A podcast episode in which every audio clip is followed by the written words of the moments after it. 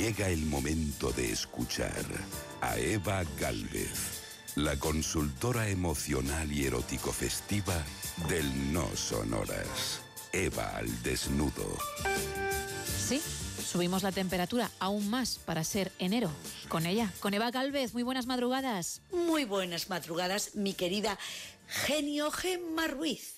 Espero que sorprendas esta semana con muchas de tus creaciones. Tienes a la genia completa Isa Blanco y no te voy a dejar de lado a mi atractivo Sergio Monforte. No lo he visto nunca al nene. He hablado con él por teléfono, pero saben que esas cosas suceden entre las ondas. Esta semana traigo noticias frescas, verdes, crudas y sexuales. Me encuentro muy romántica en la búsqueda de la belleza, incluida inmersa en las investigaciones de noticias de sexo de actualidad. Un voto desde el espacio a Fernández, que en su juventud, más concretamente en 1998, publicó el libro La pasión mística, espiritualidad y sensualidad.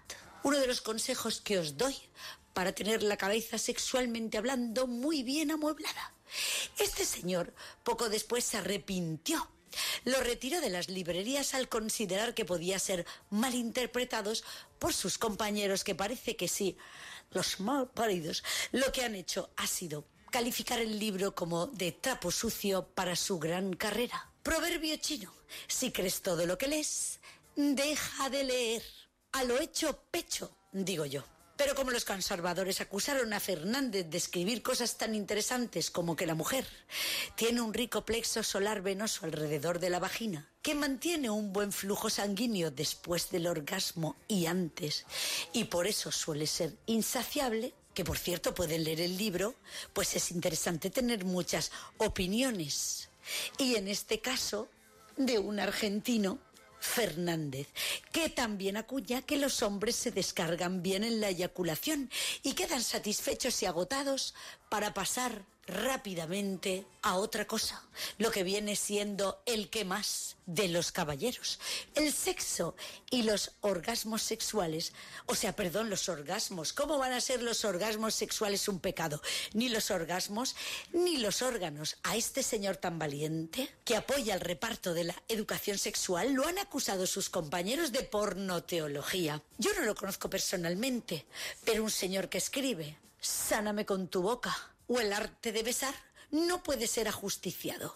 Fernández a Fernández le han publicado ahora muy moderno en este recién estrenado 2024 en un blog argentino su obra La pasión mística, espiritualidad y sensualidad. Si no te acuerdas, recuerda que los podcasts de Onda Cero puedes volver a escuchar este programa o en Spotify. Piensa que el sexo es siempre apasionado y que te puede dar la vida para siempre. Y con ello ya piensa lo que quieras. Ejercicios de la semana, además de ponerte la mano en los genitales y apretar varias veces al día tus bajos para bendecirlos.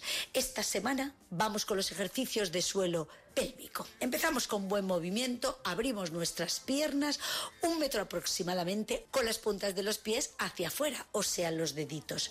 Intenta chuparte el dedito aunque sea el gordo, tú inténtalo. Es un ejercicio muy sano. Pues con los deditos hacia afuera, baja tu pelvis y sube sin rebote. Baja y sube y aprieta mientras bajas y subes el fole hasta que te dé el tirón. No olvides también apretar la parte de atrás. Es un muy buen consejo para callarte a tiempo antes de meter la pata aprieta tus genitales. Y ahora vamos con la postura del Kama Sutra español que abre la semana. La estampita o siempre atentos al amor que está en todas partes en Talavera de la Reina, Toledo. Tengo una amiga preciosa que se llama Pilar, que es de ahí. Siempre nos han advertido del timo de la estampita. Es una de las estafas más antiguas y en mi caso de decir que fue la que me hizo encontrar el amor. Un sentimiento tan añorado como real en nuestra vida. Me dejé las llaves dentro de casa. Salí a tirar la basura, decepcionada. Antes de anoche, que era domingo un día fatal para quedarse en la calle a las 10 de la noche en pijama, con pantuflas de unicornio, sin peinar y con olor a tabaco. Pues aproveché para echar un pitillo. Me estaba congelando Cuando pasó Miguel, compañero de oficio, camarero, que me dijo, madre mía, qué desastre, en domingo y a estas horas te van a pegar un clavazo por cambiarte la cerradura. Como no podía ir peor, empezó a llover y Miguel se quitó su chubasquero y me lo echó por encima. Un gesto bellísimo que me ablandó el corazón. Nos miramos y me propuso que pasara la noche en su casa, ya que su compañera de piso estaba de viaje y disponía de una habitación libre. Al día siguiente el problema sería más pequeño y llevadero económicamente hablando.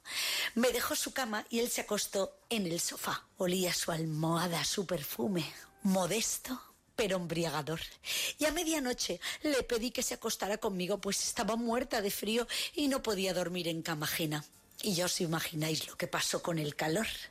A él le creció la merluza y a mí se me abrió el canal de la mancha. Así que por inercia, primero sentí su miembro apretarse contra mi culito, yo me apreté contra él y todo pasó debajo del edredón. Nos olisqueamos.